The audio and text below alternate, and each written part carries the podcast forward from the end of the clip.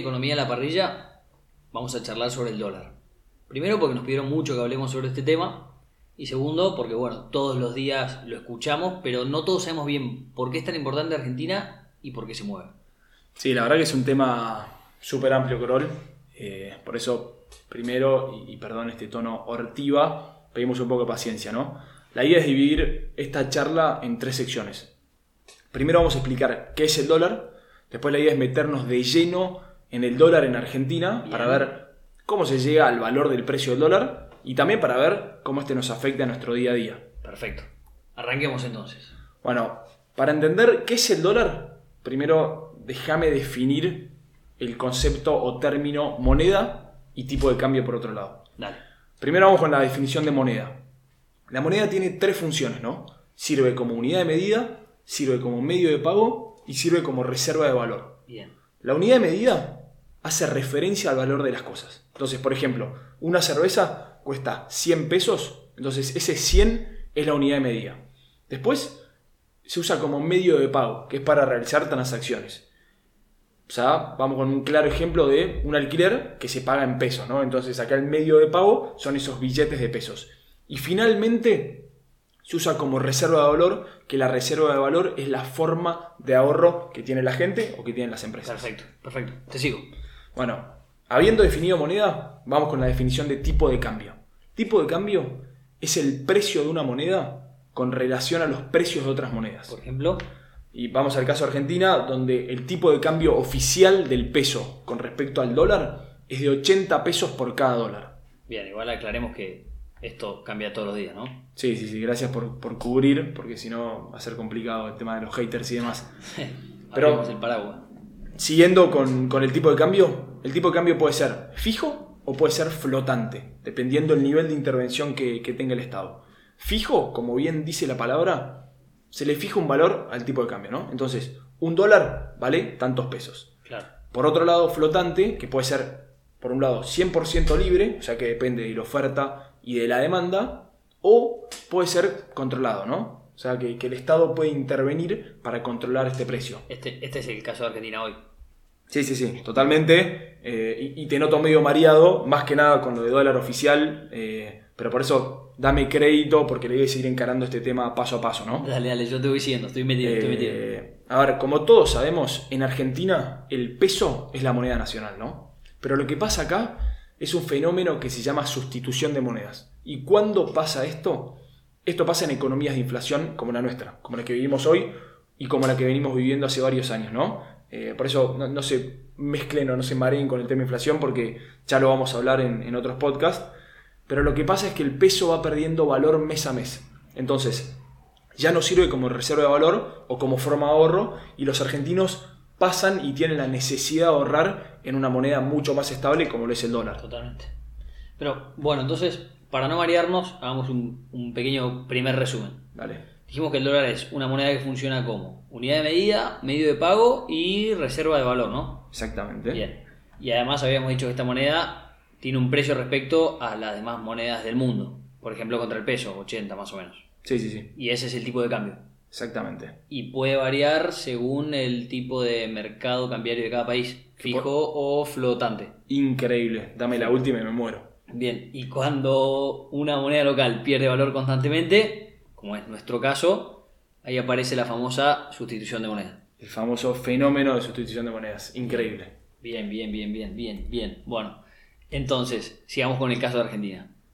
Porque mi pregunta es, ¿solo acá pasa que se le presta mucha atención al dólar? ¿O es un tema trascendental en, no sé, todos los otros países del mundo? Mirá, eh, en primer lugar, ¿por qué es importante el dólar? Es importante porque el país los necesita para conseguir o para comprar bienes de otro país, ¿no? Esto, esto es lo que se suele llamar como balanza comercial, donde se ve todo el comercio exterior. Lo vamos a tratar en... Sí, semana que viene, de hecho. Semana que que viene ya lo avisamos. No se mueran de la ansiedad. Spoiler alert. Pero para darte un ejemplo, ponele que yo quiero comprar un auto importado, ¿no? O sea, yo primero para comprar ese auto tengo que comprar los dólares para poder pagar ese auto.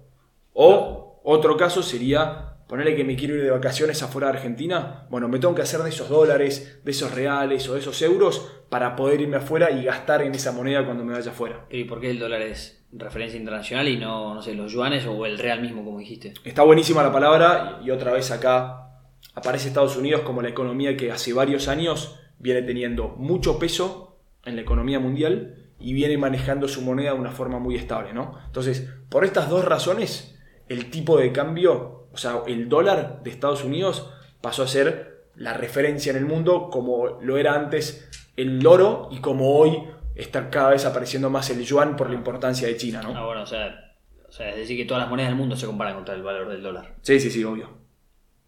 Obvio. Ok. Eh, pero mi pregunta es, ¿solo en Argentina es un tema tan central? Mira, el tipo de cambio a ver, es central en todo el mundo. Eh, definitivamente que en Argentina lo es todavía mucho más, porque además de servir para comprar bienes de afuera, dada la alta inflación que venimos teniendo, el peso dejó de ser referencia a unidad de medida y mismo tampoco sirve como forma de ahorro, ¿no? Entonces, lo que pasa es que el argentino demanda mucho del dólar y eso hace que el dólar continuamente se vea presionado para subir. Por eso es muchas veces que el Estado trata de controlar ese precio, ¿no? ¿Para qué controla el precio del dólar si en Argentina es el peso? O sea, ¿por qué es tan grave que sube el dólar? Está buenísima la pregunta y creo que, que esto es muy importante. Hay dos grandes razones de lo importante que es el precio del dólar, ¿no? Primero, porque hay bienes que vienen de afuera o bienes mismos que se producen en Argentina que tienen costos en dólares, ¿no? Entonces, te voy a poner un ejemplo. Un auto, ¿no? Que se produce acá y que tiene que a veces importar acero. Lo que pasa cuando sube el dólar es que sube el precio del acero y esto hace que suba el precio de ese auto, ¿no? Ah. Pero segundo, y, y- y creo que, que ya lo mencionamos, pero está bueno hacer énfasis en esta parte, es que Argentina viene sufriendo inflación hace mucho, ¿no? Con lo cual, uno de los precios de mayor referencia es el dólar. Entonces, lo que pasa con una devaluación o con una suba del tipo de cambio o del dólar es que muchas veces los precios suben automáticamente. ¿Por qué? Por miedo del productor. Entonces, ante una suba del precio del dólar, ya el productor sube los precios de sus productos para cuidarse. O sea que es un tema de expectativa también. Sí, sí, sin dudas que, que la expectativa, tanto en inflación como en tipo de cambio, son centrales. Porque importa lo que pasó, importa lo que viene pasando, pero es muy importante lo que se piensa que va a pasar. Perfecto. Bien. Me, me gusta que, que- que lo vayas haciendo así. Es más, parece un cuentito, te digo. Bien, Sí. yo vengo bien hasta Eh, acá. espero que no de terror. Pero por ahora no.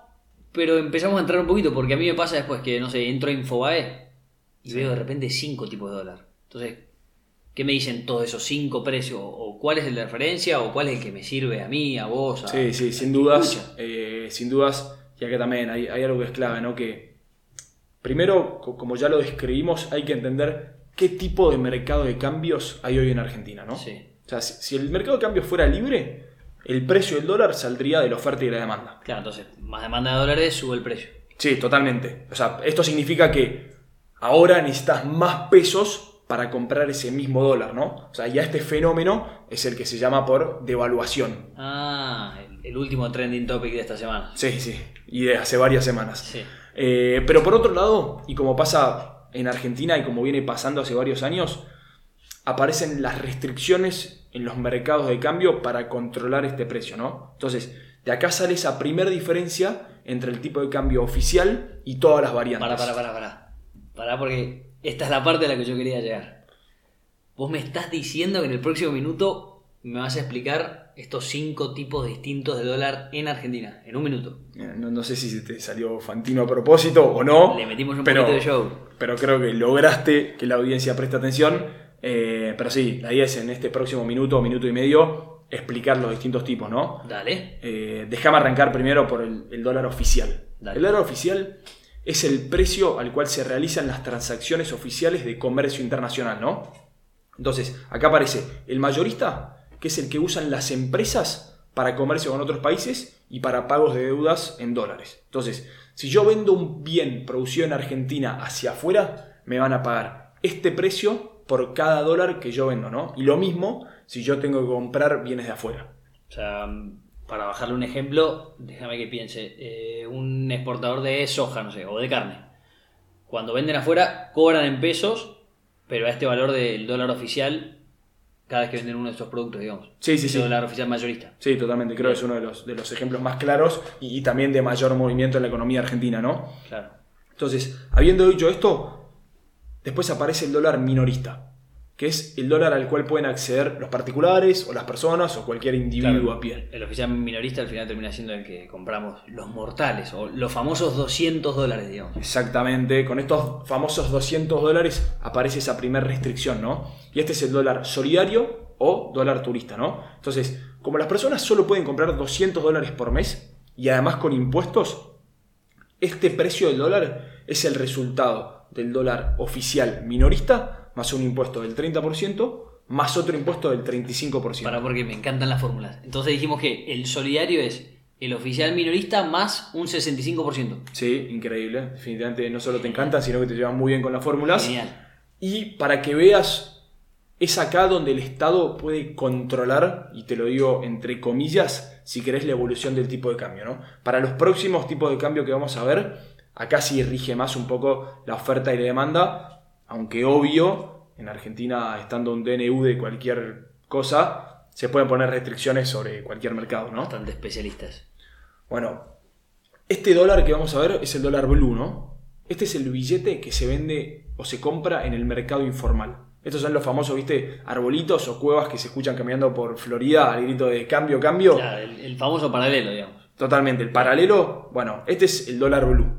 Perfecto. O sea, hasta acá yo, o creo que los que nos escuchan también, los conocen todos.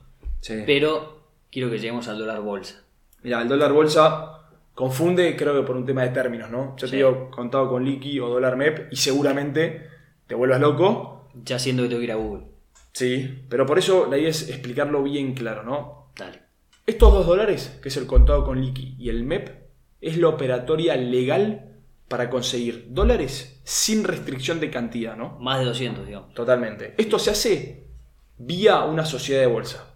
¿Y cómo se hace? Es, se compra un bono en pesos y se vende este mismo bono en dólares, ¿no? Como ya dijimos, nosotros ya explicamos los bonos, pero estos bonos también hay que aclarar que se pueden operar en diferentes mercados dependiendo de las monedas, ¿no? Entonces, Perfecto.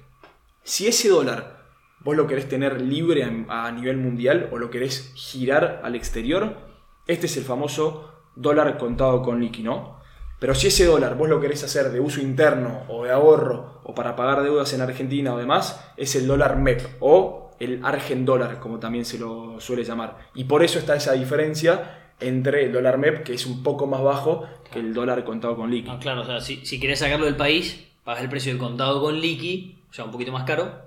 Pero si te los quedas para usar Argentina o, o para ahorro, pagas el precio de dólar MEP, un Totalmente. poquitito más bajo. Sí, sí, sí, sin dudas.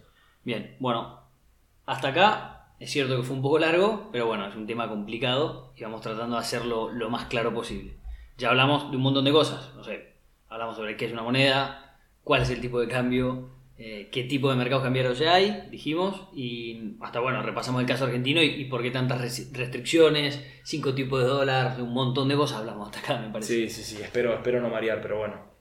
No, no, me parece que, que- lo vamos llegando y, y- a ver, es un tema que no solo nos pidieron mucho, sino que queríamos tratarlo con la importancia que se merece y más estando en Argentina. Sí, sí, sin dudas. Y a ver, la idea era, era darle bola a este tema. Eh, sin dudas que en Argentina el precio del dólar aparece en todos lados. Es un tema muy amplio, es sensible. Y, y por eso creo que, que, a ver, no sé si tendremos el poder o no. Eh, Algún que otro seguidor en Instagram. algún que otro seguidor que por ahí le pone me gusta a lo que compartimos. Pero bueno, creo que como dice la frase, un gran poder, si querés, conlleva una gran responsabilidad, ¿no? Y así Ah. me parece que era la forma de tomar eh, estos minutos, que es verdad parecemos más serios. eh, Sí, pero bueno, es, es nuestra manera de, de darle bola y, y tratar de hacer entender este concepto. Sí, de encararlo. Y, y me parece que está bueno. Y, y aprovecho, ya que decís responsabilidad, para meter el gancho y pasar a la que para mí es la sección que más me gusta de, de nuestras charlas, que es cómo nos afecta. O sea, cómo afecta el precio del dólar en nuestro día a día. Mira, bueno, qué bueno que aclaraste, pensé que ibas a saltar con otras fórmulas. No, no, las fórmulas me encantan, pero esta es la sección, Sí, sí, sí. sección predilecta. Mira, pa- para explicar esto es importante. En Argentina, el precio del dólar suele subir. Conocemos poca gente que vivió años diciendo no, el precio del dólar baja. Nah, sube, Entonces, listo, con lo cual vamos a ir por este caso para repasar cuatro aspectos muy importantes sobre los que impacta en la economía. ¿no? Entonces, el primer aspecto es la inflación. O sea, al aumentar el dólar, aumenta la inflación. ¿Y esto por qué pasa? Pasa por dos razones. Primero, porque el precio de los bienes importados sube, entonces van a subir los precios locales. Y segundo, porque como ya dijimos, al ser un precio de tan importante referencia en la Argentina, muchas veces se suelen subir de antemano los precios cuando, cuando sube el precio del dólar, ¿no? Entonces, muchas veces no tiene nada que ver con el dólar, pero sube el dólar, que este es el famoso concepto de, de evaluación, claro. y los precios igual en Argentina suben, ¿no? Por expectativa, como habíamos dicho. Sí, sí, sí, totalmente. Después aparece la parte de comercio exterior, ¿no? Otra gran arista donde impacta mucho el precio del dólar, ¿no? Entonces, ¿cómo le afecta al comercio exterior? Por un lado hace que los precios de afuera sean más caros, ¿no? Y con esos precios afuera más caros hace que los precios locales son más baratos respecto a los importados, ¿no? Entonces, muchas veces hace que estos productos locales sean más competitivos, haciendo que se importe menos y que se exporte más. Claro, ¿No? si está más caro el dólar, te cuesta más traerlo de afuera. Por eso. Por eso también genera un aumento en la producción, que si querés es este, es este tercer concepto de la economía sobre el cual afecta, que muchas veces vos al ser más competitivo, la producción de los bienes locales puede aumentar, ¿no? Pero igual, acá te voy a poner un, un paréntesis porque hay que tener cuidado, ¿viste? Dependiendo muchas veces si, si esos productos que se producen localmente dependen de insumos de afuera, muchas veces te puede llegar a bajar el margen, ¿no? Al final. Y claro, pues si los tenés que traer de afuera para poder producir, tenés que pagarlos en dólares. Si sube el dólar, Sí, Claro. vas a tener menos margen. O sea, Exactamente. vas a tener más costo. exactamente. Y después, que es muy importante entender esto, está el salario real, ¿no? O sea, el salario real, muchas veces lo que pasa en Argentina es que la actualización del salario, o sea, lo que a vos te van pagando mes a mes y esos ajustes que te hacen, no va al ritmo de la inflación. Esta inflación, obvio que muchas veces generada por el dólar, ¿no? Entonces, lo que pasa es que el trabajador pierde ese poder adquisitivo para comprar bienes. ¿Por qué? Porque tiene la misma cantidad de pesos, pero ahora con esta misma cantidad de pesos puede comprar menor cantidad de bienes. Bien, entonces volvamos a hacer un, un mini resumen. Cuando sube el dólar en Argentina, genera más inflación, Sí. potencia las, las exportaciones y desincentiva, por decirlo de alguna manera, las importaciones. Exactamente. Le da incentivo a la producción de bienes para exportar, nada más. Sí. Y bueno, el, el- el último punto que me- a mí me parece el que más nos toca de cerca, que es el salario real de los trabajadores termina perdiendo valor ya que bueno, no se actualiza generalmente según la, la inflación que se generó antes por la Sí, suba del dólar. sí. Y a esto te sumo una cosa más, y ya prometo que es de los últimos temas que tocamos, que es el tema de las reservas del Banco, Central, ¿no? No te asustes, otra vez es un tema para hablar en, en futuros podcasts. Eh, Decimos Banco Central y ya siento que Sí, sí, sí, sí. Pero sí es importante aclarar que, que muchas veces esa necesidad de controlar el tipo de cambio hace que se tenga que hacer uso de una enorme cantidad de reservas, ¿no? Para frenar esa demanda que hay sobre dólares.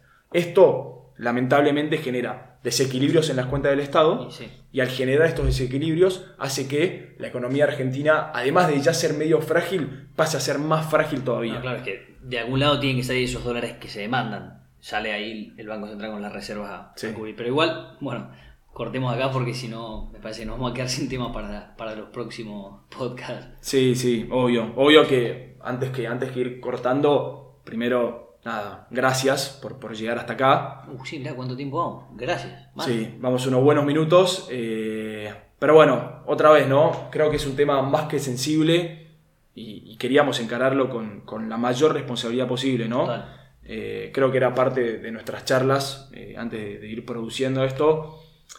Que está bueno, creo que el mensaje final, dejar que el dólar es un termómetro de lo que pasa en la Argentina, ¿no?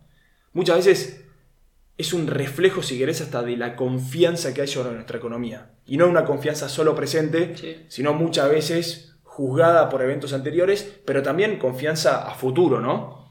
Entonces, creo que, que por más de que se lleve el 80% de las tapas de todos los diarios, eh, también está bueno recalcar que gran parte de todos los argentinos y las argentinas que se levantan todas las mañanas para ir a laburar y ponerle el pecho a su vida, muchas veces no tienen ni idea qué pasa con esta cotización y no implica que el dólar se vaya a las nubes o caiga y que la Argentina deje de existir, ¿no? No, claro, es como, es como dijimos en el primer capítulo, me parece, que pase lo que pase, literalmente pase lo que pase, seguimos y vamos a seguir siendo argentinos. Sí, sí, por eso también creo que, que gracias de, de ambos Sí. es para, para todos nosotros que, que nos levantamos eh, y que al margen de qué tan fatalistas sean los medios o demás, seguimos poniéndole el pecho y tratando de que todos los días no solo nosotros seamos mejores personas, sino también las que nos rodean y por eso toda la Argentina. Exactamente. Responsabilidad y compromiso para adelante. ¿Te parece si cerramos acá y nos vemos la próxima con Balance Comercial? Y a mí este me encantó. Dale, vamos con este entonces. Buscanos en Instagram, encontrarnos como arroba economía de la parrilla. Seguinos para enterarte de los nuevos podcasts y compartirnos los temas que te gustaría que charlemos acá.